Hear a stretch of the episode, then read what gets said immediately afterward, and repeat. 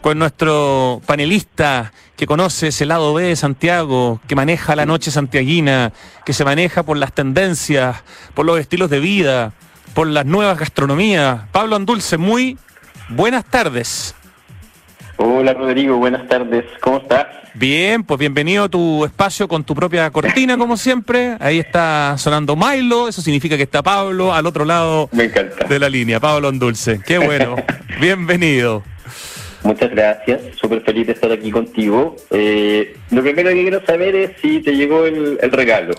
Me llegó el regalo de uno de los emprendimientos de los que vamos a hablar. No quiero spoilear en nada, pero sí tengo aquí a mi lado unas unas cajas que ni siquiera he abierto, eh, que tienen que ver con lo texano, que tienen que ver con los smoky, que tienen que ver con, con lo ahumado, pero eso es todo lo que quiero decir para que tú puedas hacer tu presentación de rigor de cuál es el tema principal de, de hoy día, o por lo menos el tema con el que comenzamos. Sí, claro. Eh, solo dime cómo huele. Huele Este- este- delicioso. Voy a acercar más. No, huele, huele exquisito. Huele efectivamente a, a- a humo, pero a un humo rico, po, no, no a un humo de esos tóxicos. Todo lo contrario, un humo, Claro. un humo que da hambre. Sí, totalmente. Mira, yo no sé, quise ver de nuevo el documental de Netflix sobre, eh, creo que era este, la grasa, el, el- fuego, que es bien viejo en verdad, pero como que siempre vengo sobrealimentado y al final no alcanzo a ver de nada, prefiero decir muy corto que me encanta esa historia de que supuestamente el hombre primitivo iba por la pradera y de repente se topa con un, fuego, probablemente iniciado por un rayo, de que hay un conejo quemado, lo muerde y se da cuenta de que es súper. Entonces, Ahí está, el- ahí está el descubrimiento inicio, el inicio de todo, ¿no? Es la teoría que, que planteaban ellos y es súper probable, porque en el fondo que, que haya sucedido de una manera más o menos similar. No Sí, claro. Quizás no era un conejo, quizás era un conejo saurio, no lo sé. Pero el hecho es que el fuego es súper, o sea, el fuego es todo en el fondo en la cocina y eso es lo que hablaba con Giuliano Capelli, que es el dueño de Mr. Tex, el que nos mandó hoy día estas, estas cajitas que huelen tan bien. Y él es un experto de- desde hace mucho tiempo, en verdad. Él tiene una historia súper entretenida. O sea, él fue. Comenzó siendo el cocinero de Antonio Escármeta cuando era el, el como se llama, embajador en Alemania. Del escritor que se transformó en embajador. Ya, mira qué interesante. Sí, imagínate, y tenía, me dijo que como 27 años, o sea, que debe haber sido un cocinero muy seco, que llegó allá, se- cuando termina el, el periodo de escarmeta, él se vuelve, él queda a la cabeza de un restaurante en Colonia, que es una ciudad chiquitita muy linda, que tiene una iglesia muy, muy Ciudad con una catedral impresionante. Sí, increíble. Y él tenía un restaurante acá a las afueras y conoce, viene un, un señor, un viejito gringo, que se llamaba, me dijo, John Andrew, que le pide pega. Y entonces como que él estaba en un restaurante todo sofisticado, súper eh, molecular y todo lo demás. Y como, ¿qué, qué va a hacer este señor acá con, con puros cabros muy vanguardistas? Entonces este señor le mostró los sabores y los aromas del humo. Él era un tejano que en el fondo sabía toda esta técnica, que en ese documental de que hablaba al principio está súper bien explicada. ¿Cómo se llama el documental de Netflix? ¿Te acuerdas el título? Es una... Me parece que era grasa, es que eh, eran varios elementos. Lo, lo voy a buscar. Ya, no, no hay problema. Cuando te aparezca en la cabeza, ahí no. Sí, Ah, puede ser sal, grasa, ácido, calor. ese mismo es. Aquí lo estoy viendo. La chef y escritora culinaria Samin Nostrat recorre el mundo para explorar cuatro claves fundamentales de la buena cocina. Ah, qué buen dato. Tampoco tenía idea de este documental. Sal, grasa, ácido, calor. De ese estás hablando. Ya, genial. Sí, correcto. Y ahí hay un capítulo especial sobre el asado tejano. Ya. Y eso es lo que tenemos hoy día aquí. Entonces vamos a empezar a abrir las bolsas mientras tú comentas. Sí, porfa, y danos, danos feedback, danos, ándanos Sí, diciendo. Pero yo voy a poder oler y mirar, no voy a poder comer dadas las Sí. circunstancias. Eh, a ver, igual. Mr. Tex Smoky Food dice sanguchería texana, hamburguesas, sándwiches y costillitas BBQ, es decir, barbecue. Y por el otro lado de la bolsa dice relax, take it easy, Mr. Tex is in town. Y ahí sale el Instagram que es mr de Mr. mr.tex.smokyfood. y tienen también un Facebook, pero el Facebook no lo damos porque en este programa damos los puros Instagram. Eh, sí, pues. ¿Qué, era, ¿Qué era eso de Facebook? Me suena. claro, ¿qué era, ¿qué era eso? ¿Qué, era, ¿Qué red era eso? Ya, estoy abriendo una cosa que dice Crispy Fingers Pork Loin y que viene con unas salsitas. Eh, sí, las salsas de él son oro líquido, me dijeron. uh, mi hijo de, de 10 años se volvería loco con estos, con estos fingers, con estos deditos de, eh, en este caso que son de, de chanchito, ya, esa, una, una caja. Ya, yo sigo abriendo, tú sigues. Ah, viene una lengua de res ahumada. Ah, no. Sí, increíble, te va a encantar. No, si todo lo que hace Juliano es muy rico. Mira, lo que él me explicó al final es que él se tuvo que comer su orgullo, se dio cuenta de que este señor tejano tenía un secreto culinario increíble, que sabía manejar el humo, y eso es súper importante porque el humo no, no, no, es, no es tan simple en el fondo, hay, hay bastante como técnica de por medio, el, la madera que se use para humar va a tener una, una incidencia parecida a lo que, no sé si has escuchado los sommeliers decir que si la barrica es de esto, de esto, otro, le da frutalidad, le da no sé qué cosa al vino, lo mismo pasa con las carnes. Entonces, eh, él me dijo que son tres las maderas, una mezcla de tres maderas las que usa él, no me dijo cuáles son, porque como, como todas las recetas de él son bien secretas, pasaron de este señor que te decía, este tejano que conoce en Alemania, que posteriormente él como 15 años después fue a verlo a Texas y aprender a hacer exactamente la receta del, del brisket, que es un es como el ¿cómo podríamos decir que el brisket? Es como el asado típico gringo, pero me da la impresión de que no lo puede hacer cualquiera, no, no veo un papá cualquiera haciendo brisket porque es muy complejo, en el fondo tiene muchos colores, tiene una cocción muy larga, necesitan una, un tipo de horno muy especial. De hecho, es cuando ah, fue a ser discípulo de este señor a Texas, a aprender a hacer el, la barbecue, se trajo la receta original de la familia del señor, de la, de la salsa barbecue, y además compró los hornos, que son los que usa acá. Oye, yo justo estoy abriendo uno, Pablo, o Van Dulce, que dice Brisket Angus eh, y un sándwich que efectivamente viene con, bueno, con esta carne que parece como un pastrami, eh, lechuguita, una, se ve todo espectacular y huele realmente maravilloso. No voy a poder comer por el momento, pero sí eh, lo complemento con la observación. Y viene también otro que es literalmente un pastrami New York. O sea, llegó pastrami New York, llegó lengua de res ahumada. Yo jamás había visto un sándwich de lengua, menos en delivery.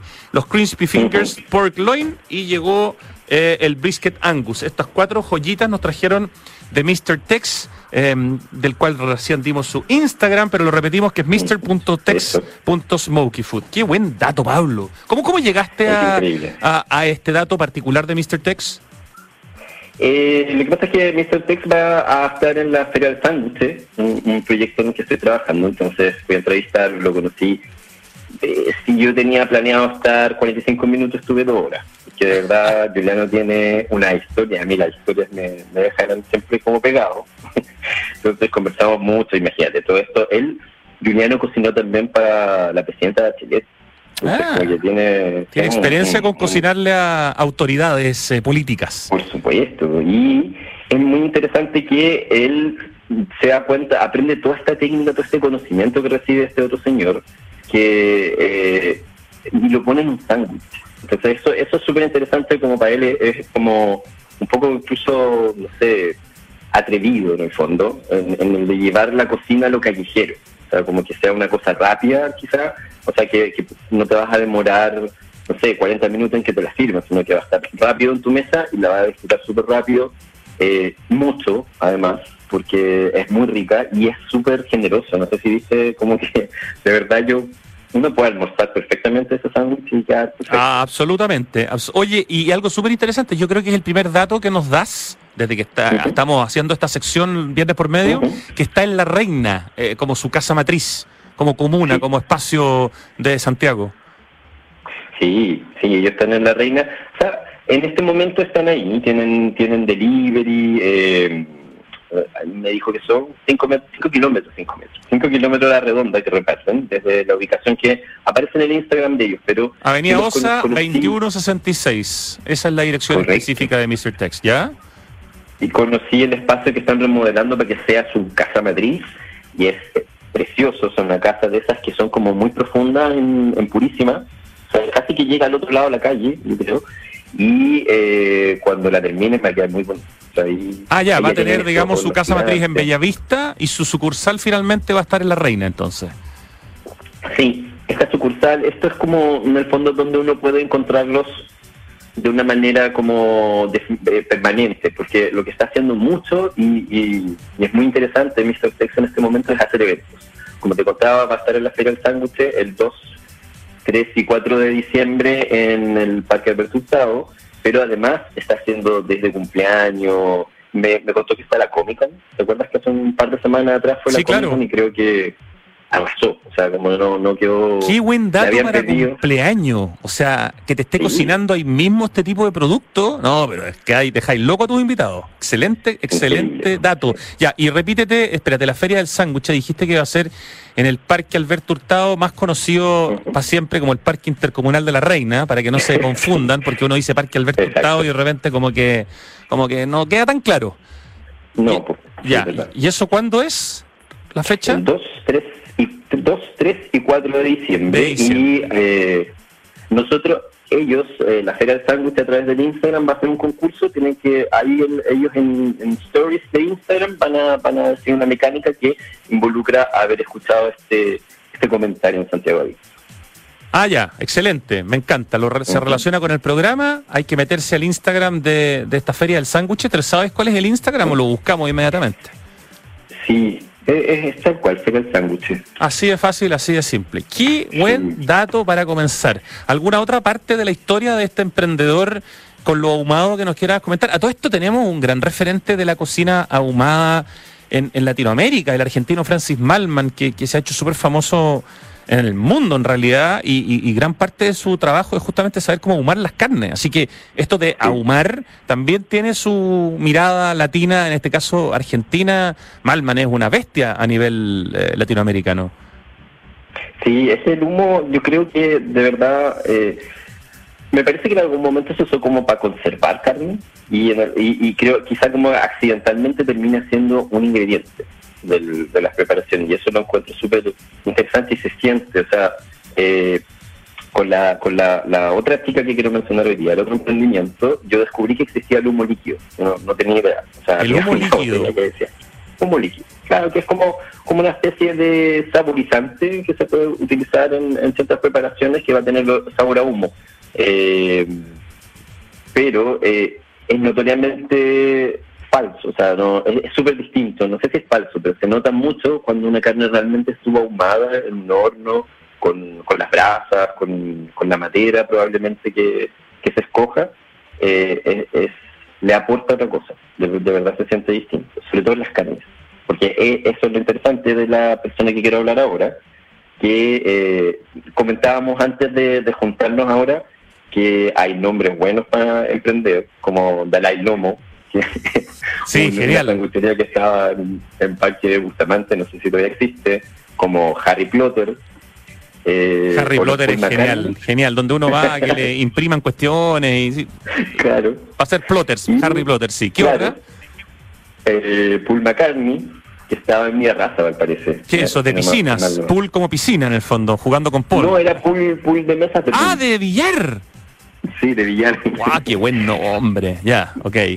Y ella, que a mí me, es que me parece inolvidable el nombre de Daniela, que eh, su seudónimo para ahumar cosas, porque no solo carne, es la chica de humo. Qué gran Siempre que pienso en ella, me queda la canción dando vueltas en la cabeza todo el día. La canción de, Ma- de Manuel, ¿cierto? La chica Sí, de humo. Oye, su Instagram, lo estoy viendo acá, me lo estoy empezando a seguir además, es justamente la chica de guion bajo humo, eh, de quien nos vas a hablar a continuación, Pablo Andulci, que también tiene que ver con esto del fuego, con esto de lo ahumado, bueno, humo, ahumado, la chica de humo, queda absolutamente claro. Ya, ¿cómo descubriste a la chica ah, de humo y qué, cuál es su historia, Pablo Andulce?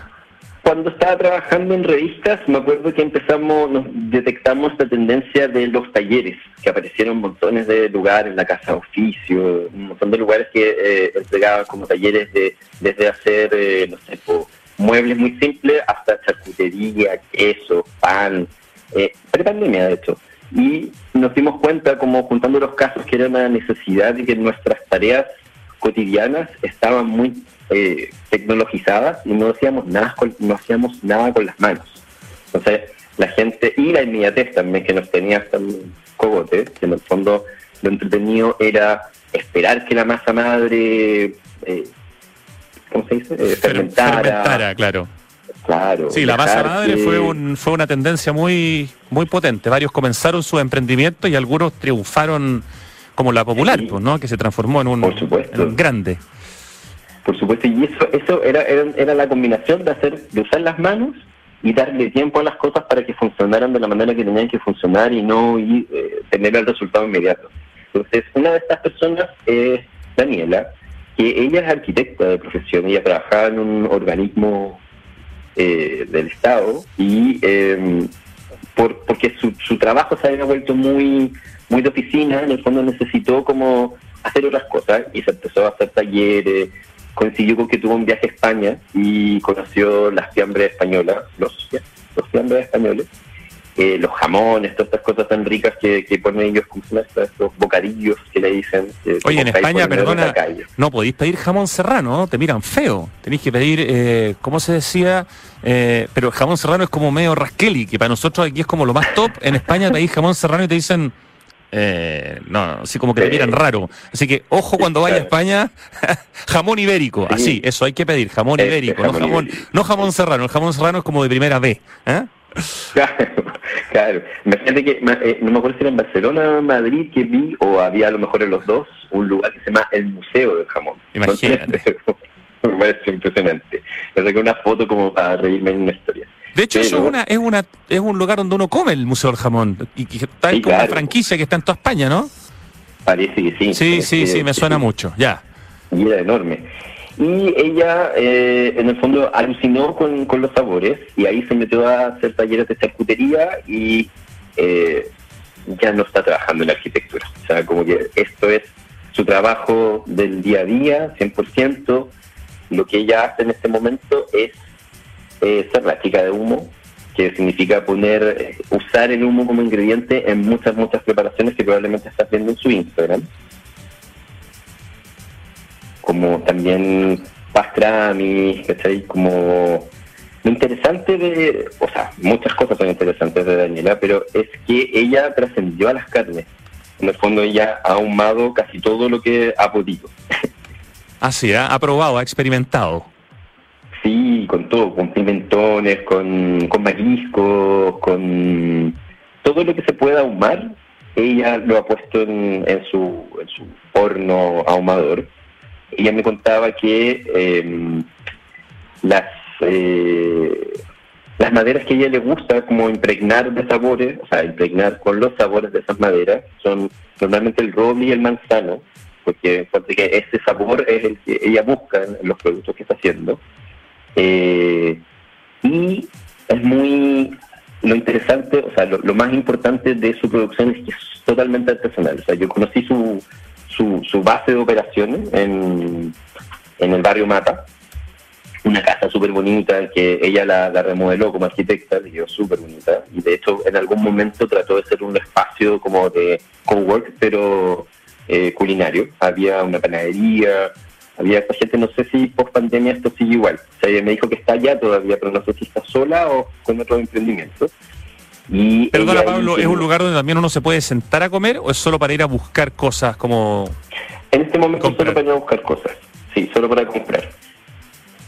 Ya, perfecto. Probablemente en, en otro momento, eh, me parece que eh, antes, eh, cuando yo la vi, que pareció el 2019, me acuerdo, tiene que haber sido preestallido y prepandemia, me parece que a lo mejor ahí sí se podía ir y que habían clases, pero todas las cosas cambiaron después del 2020 y ella está en este momento haciendo más cosas como para venta y eh, me contaba que, por ejemplo, hay lugares como el Malvaloca, el Lolita Jones, eh, y otros, um, el Arte Quesos, eh, la Panadería Justa, que tienen productos de ella en este momento. Ah, ya, perfecto. Está llegando a lugares que son muy, muy demandados. Malvaloca es un, un hitazo. Sí, o sea, es que ella, ella es súper súper buena, en verdad. Eh, normalmente, curiosamente, ella también eh, está en, el mercadito que hay en la Feria del Sándwiches, normalmente. No sé si este año va a estar, pero está como confirmada la participación de ella. Ojalá que sí, porque las pichangas, el pastrami, todas las cosas que ella hace, la que me da mucha risa, de butifarra, eh, todas las preparaciones de la chica de están súper, súper ricas. ¿Hay algo en particular de lo que te, ha tocado probar de la chica de humo que quisiera recomendar dentro de todas estas cosas que mencionaste? Porque el pastrami, por ejemplo, es algo que no es tan fácil de conseguir. Y en este caso, los dos emprendimientos de los que nos has hablado, Mr. Tex y la chica de humo, te ofrecen pastrami, ¿no? Que es algo que, que es muy, no sé, gringo, neoyorquino, pero que en Santiago no, no, no está en todas partes el pastrami, es bastante escaso. Es bastante escaso, sí. A mí me gusta mucho el pastrami de ella siempre que la veo en alguna de estas ferias de emprendimiento o culinario, gastronómica, no sé, eh, me trato de traer unas tres bolsitas. Eh, lo que me gusta de ella es que se nota esa dedicación que te contaba que en, algunas preparaciones ella puede necesitar cinco meses para tener el resultado ah. que ella necesita. ¿Eso es porque como que los productos tiene que madurarlos de alguna forma? Correcto, correcto. Hay unas maduraciones, por eso, por eso hablaba del tiempo, por eso me gustó tanto la historia cuando la conocí la primera vez cuando la entrevisté, porque de verdad que estamos acostumbrados a meter las cosas en microondas y que estén listas. Entonces, cuando te demoráis cinco meses, tienes que pasarlas por salmuera, por un horno con humo, eh, por una cocción prolongada. Eh, se nota que eso queda en, en el plato o en la preparación que tú estás haciendo. Oye, estoy leyendo en su sitio web, la chica de humo.cl, que los despachos los tienen los días martes y jueves y que el cierre de pedidos es a las 20 horas del día previo al despacho. Para que usted, si usted está escuchando y le gustó este dato, tome nota que los martes y jueves hay que pedir, y aquí estoy viendo, claro, todo el stock de cosas que tiene, y la verdad que hay un montón de opciones. Pastrami laminado, copa con 2P ahumada, butifarra, hay un una caja Pastrami Lovers que viene con varios productos, la caja Gatito de Humo, qué buen nombre, y la dirección, tal como dijiste, en el barrio Mata, San Vicente 1712, pero en el fondo está el Instagram y está la página web eh, para hacer el, no sé hasta dónde llegará con el delivery, pero habrá que preguntarle porque realmente vale, vale la pena. La chica de humo.cl. Excelente dato también, absolutamente desconocido para mí, Pablo. Me encanta ella. Y de los dos, yo destacaría esto como, como de la... obviamente su, son sus emprendimientos, los manera en que se ganan la vida, se lo toman en serio, pero eh, la, lo que han aprendido, cómo se han formado para presentar estos productos que, como tú dices, son escasos, que a lo mejor no están en las góndolas de los supermercados y encuentro que son muy ricos en el fondo y hay mucho como me, contaba a la vez eh, Mr. Tex ellos, por ejemplo, tenían una, un diseño del sándwich que era súper, en que el fondo la relación entre todos los ingredientes fuera muy buena, el pan de ellos muy especial. Lo compré en un emprendimiento que se llama Green Pan, como pan verde en inglés, o sea, solo green y pan. Y eh, Daniela, la chica de humo, me contaba también que ella está súper interesada en esas relaciones que, que se producen entre la acidez de los cabezados y el humo, el aporte que le da como ingrediente, los tiempos que se necesitan, el trabajo artesanal en general. Maravilloso. Tú tenías también un bonus eh, que querías comentar de una cena clandestina, antes de que nos vayamos al corte. Sí, exactamente. Hay una, un, restaurante, creo, un emprendimiento que se llama Hermanas Trujillo, que está aquí en Colón con Alcántara, y ellas están haciendo una cena clandestina y hacen comida peruana increíble. Hermanas de Trujillo. arroba Hermanas de Trujillo en Instagram, ya. Y el 24 de noviembre a las 8 van a estar haciendo una cena de seis tiempos con maridajes, eh, en las que están colaborando eh, Colectivo Cocina y Cerveza, Hereje Gastrobar y Hermanos de Trujillo y em, me pidieron hacer una mención y ver si podíamos regalar, hacer una especie de sorteo para un cupo doble. Eh, sorteo que, se hace en tu cuenta, en tu propia cuenta de Instagram, Pablo, ¿no? Sí, sí, mejor. Pues, Genial. Pienso pues. que es mejor, claro, que, que comenten la historia que voy a subir y en el fondo ahí vamos a elegir esas dos personas que van a poder ir a esta cena clandestina del 24 de noviembre en Hermanas de Trujillo. Todos a seguir entonces la cuenta de Instagram, arroba Pablo Andulce, con C, por supuesto, para que puedan participar en este, en esta comida con las hermanas de Trujillo, una especial que hay en, en algunos días más. Qué bueno el dato, excelente como para rematar el tema gastronómico.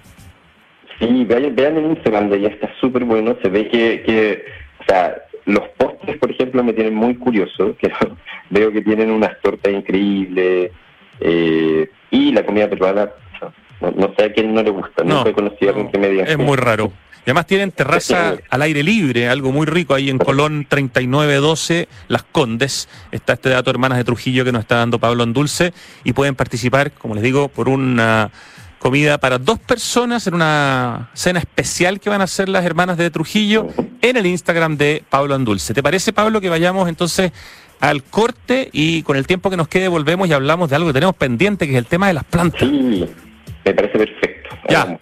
Vamos y volvemos en segundos, Pablo Andulce.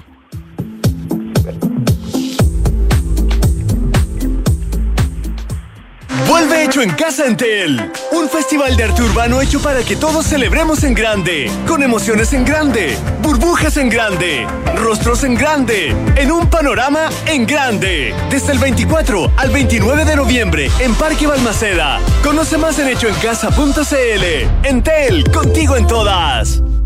Si queremos cambiar el mundo, primero tenemos que cambiar nosotros. Por eso en Anglo American estamos cambiando nuestra forma de hacer minería, con medidas que contribuyen a la lucha contra el cambio climático. Como parte de nuestras acciones, utilizamos electricidad de fuentes 100% renovables y reutilizamos el 92% del agua en nuestras operaciones. Porque si el cobre es determinante para el futuro, su producción también debe serlo. Por el cambio climático, lo estamos cambiando todo. Anglo American. Conoce qué más estamos cambiando en chile.com angloamerican.com.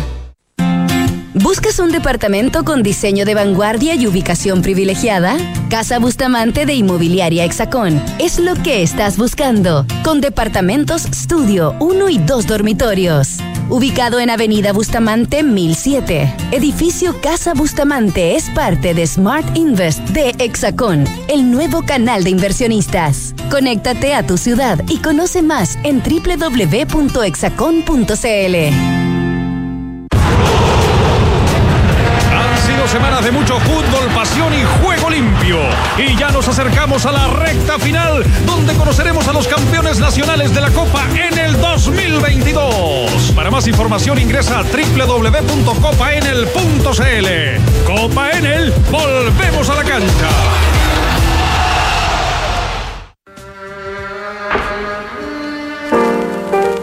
Natalie Cole tuvo que hacer su propio camino a sangre y fuego para no quedar a la sombra de su famoso padre Nat King Cole. Tras una vida de éxitos y adicciones, Natalie logró reconciliarse con su pasado y gracias a la tecnología volvió a cantar junto a su padre la hermosa balada Unforgettable. Esta es la historia que te contaremos hoy desde las ocho y media en Sintonía Crónica Epitafios. Natalie Cole, inolvidable, en Duna, sonidos de tu mundo. 1710, 1711, 1712, nuevos árboles plantados. Nuestro compromiso sigue creciendo. Por cada híbrido Toyota que recorra las calles, plantaremos un árbol nativo, que junto a más de 1.700 árboles ya plantados, darán vida al gran bosque Toyota en el sur de Chile. Iniciativa que ayudará a cuidar del medio ambiente y reducir la huella de carbono. Conoce más en bosque.toyota.cl. Los ríos cambiaron, ya no traen agua. La nieve cambió, ya no está. Las lluvias cambiaron, hay muy pocas. El planeta está cambiando. Ahora es urgente que cambiemos nosotros. Se acaba el tiempo y se acaba el agua. Cuidémosla. Cada gota cuenta. Aguas andinas, así de claros, así de transparentes. Estamos de vuelta, paso rápido, ¿vieron? Y está Pablo Andulce hoy día con nosotros. Tuvimos excelentes datos en la primera parte del, del programa. Mr. Tex, este lugar que se especializa en la cocina ahumada, que nos mandaron además muy generosamente varias muestras de sus productos. Así que muchísimas gracias a Mr. Tex, que es mr, mr.tex.smokyfood.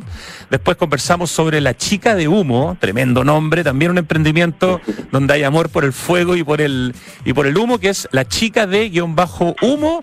Dejamos también tirado un concurso para poder ganarse una comida para dos personas de, del arroba hermanas de Trujillo, pero hay que participar en el Instagram de Pablo Endulce, que es arroba Pablo Endulce.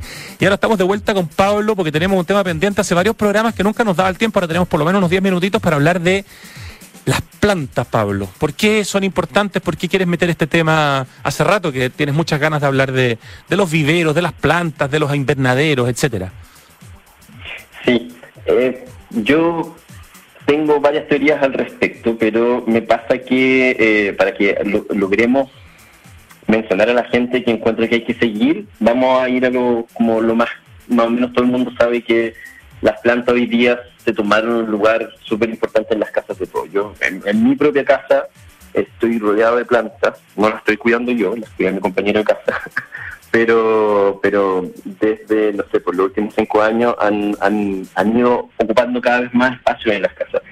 Me acuerdo que en algún momento, como tipo 2014, cuando trabajaba en una revista de arquitectura y decoración, me tocó eh, entrevistar a gente que eh, medía las certificaciones o daba premios a los distintos edificios que se iban construyendo eh, en cuanto a, a lo- al buen diseño, al diseño amigable con el medio ambiente, un montón de cosas. Y me acuerdo que en ese momento, por ahí por el 2015 16, apareció, fue la primera vez que escuché el término de biofilia.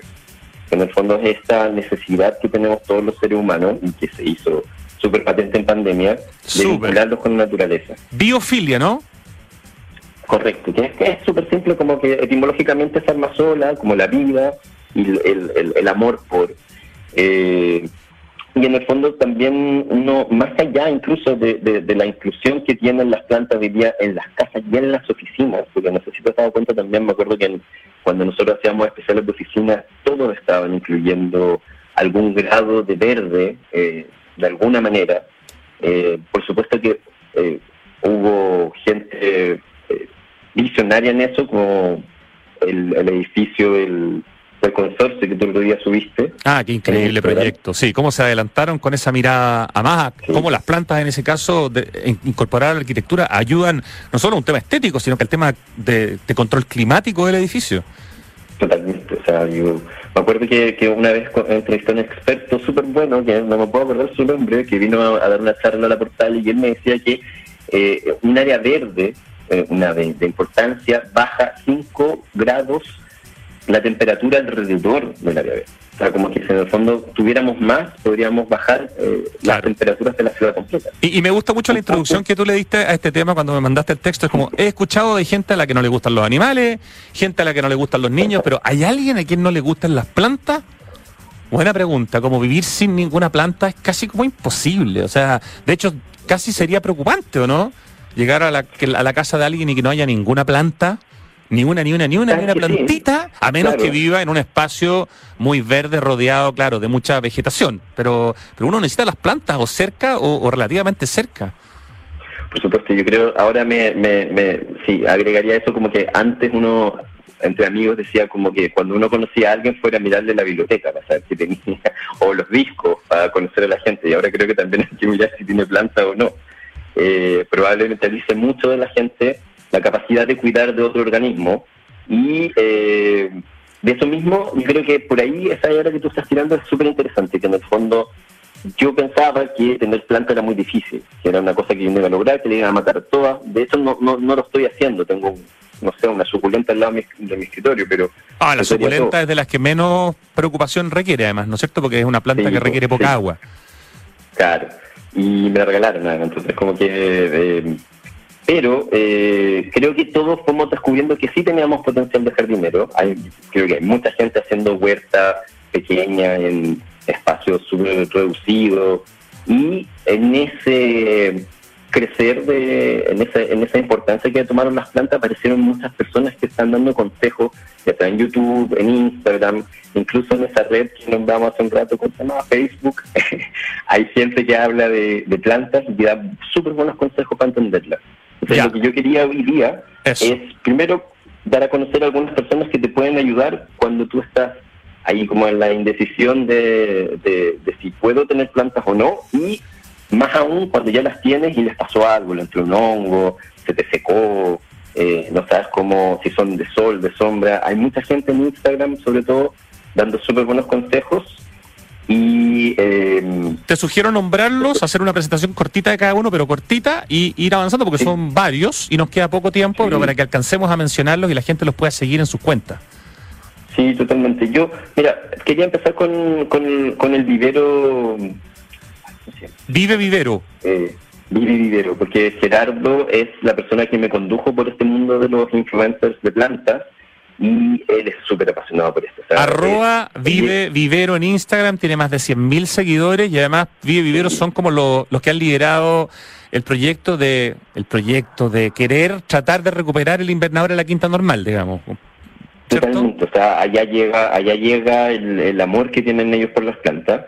Eh, ellos tienen un vivero en Merced, pero eh, se hicieron bien conocidos por esto y porque además el registro que hacen de todo lo que, de todas las acciones es tan bonito, o sea, como los reels que suben, de verdad como que dan ganas de rodearte de plantas por toda tu casa. Y ellos, claro, efectivamente me, me contaba Gerardo que entraron un poquito a la mala, a limpiarlo, la gente vio que esto estaba pasando a través del registro que ellos hicieron de Instagram y se empezó a sumar a la gente y hoy día sí está involucrada la municipalidad.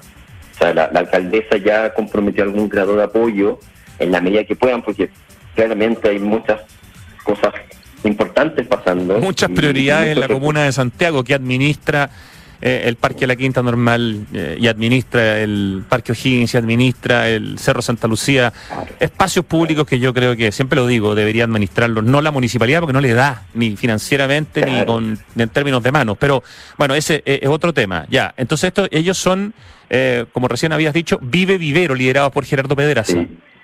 Y a partir de voluntariado, ellos han logrado ya tener plantas nuevas ahí y clasificarlas, que eso es lo que más le importa a ellos como misión. Quizás no es tan importante que el vivero vuelva al esplendor que tuvo, o sea que el... Como ruina es bastante bonito, te diré, ¿eh? O sea, bastante atractivo como está, incluso. Sí, sí, y ellos han logrado que en el, fondo lo, interesante para ellos lo, ya se sienten bastante eh, con, parte de la, de la misión lograda cuando ya tienen plantas que están saludables y que están categorizadas, por lo tanto la gente puede ir y conocer de plantas. Ya, Vive Vivero, un imperdible entonces, con más de 100.000 seguidores. ¿A cuál otro quieres mencionar en el poquito tiempo que nos va quedando? Sí, mira, mostremos, hablemos de Verde Florido, arroba Verde Florido. Ya. Ella tiene 38, casi 39 mil seguidores y ella es especialista en, ella tiene un cascario boutique. Entonces ella normalmente en, en el contenido de Instagram que ustedes van a ver, hay muchas suculentas cactus. María José Campos, Verde Florido. Sí.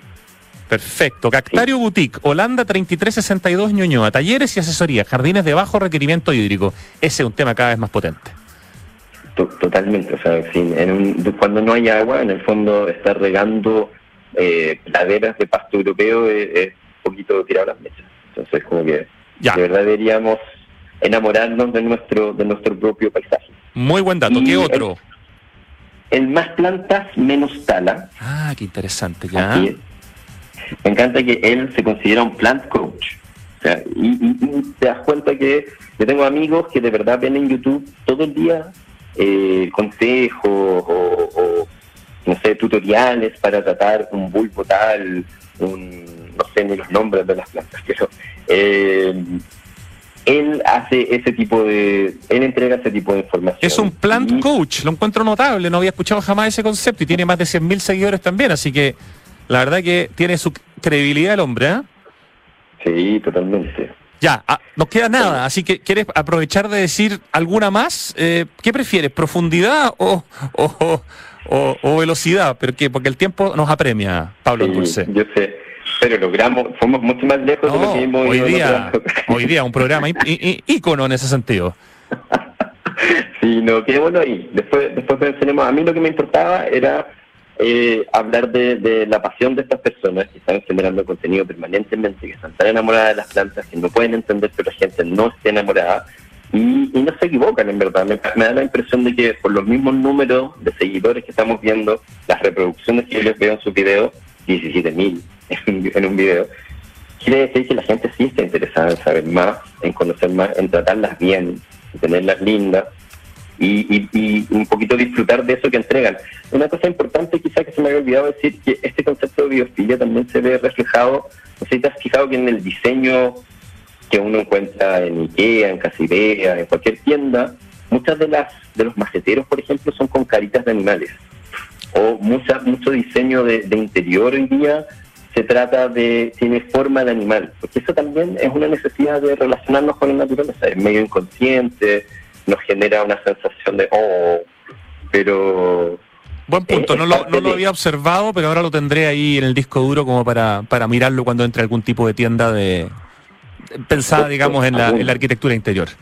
Pablo, se nos fue el tiempo, te tengo que dar las gracias, mandarte el abrazo y recomendarle a la gente que en tu cuenta de Instagram va a poder profundizar en todo lo que hemos conversado hoy día, arroba Pablo Andulce, tremendo los datos, tanto gastronómicos relacionados con el humo y lo ahumado, y los datos también que tienen que ver con las plantas, los viveros, eh, los asesores de plantas y, y, y mucho más. Te pasaste, Pablo Andulce, te mandamos un tremendo abrazo desde Santiago de en Radio Duna. Otro para ti, Rodrigo. Fue un placer como siempre. Así y disfruta el sándwich. Lo disfrutaré en tu nombre. Hasta, 14, hasta 14 días más, Pablo.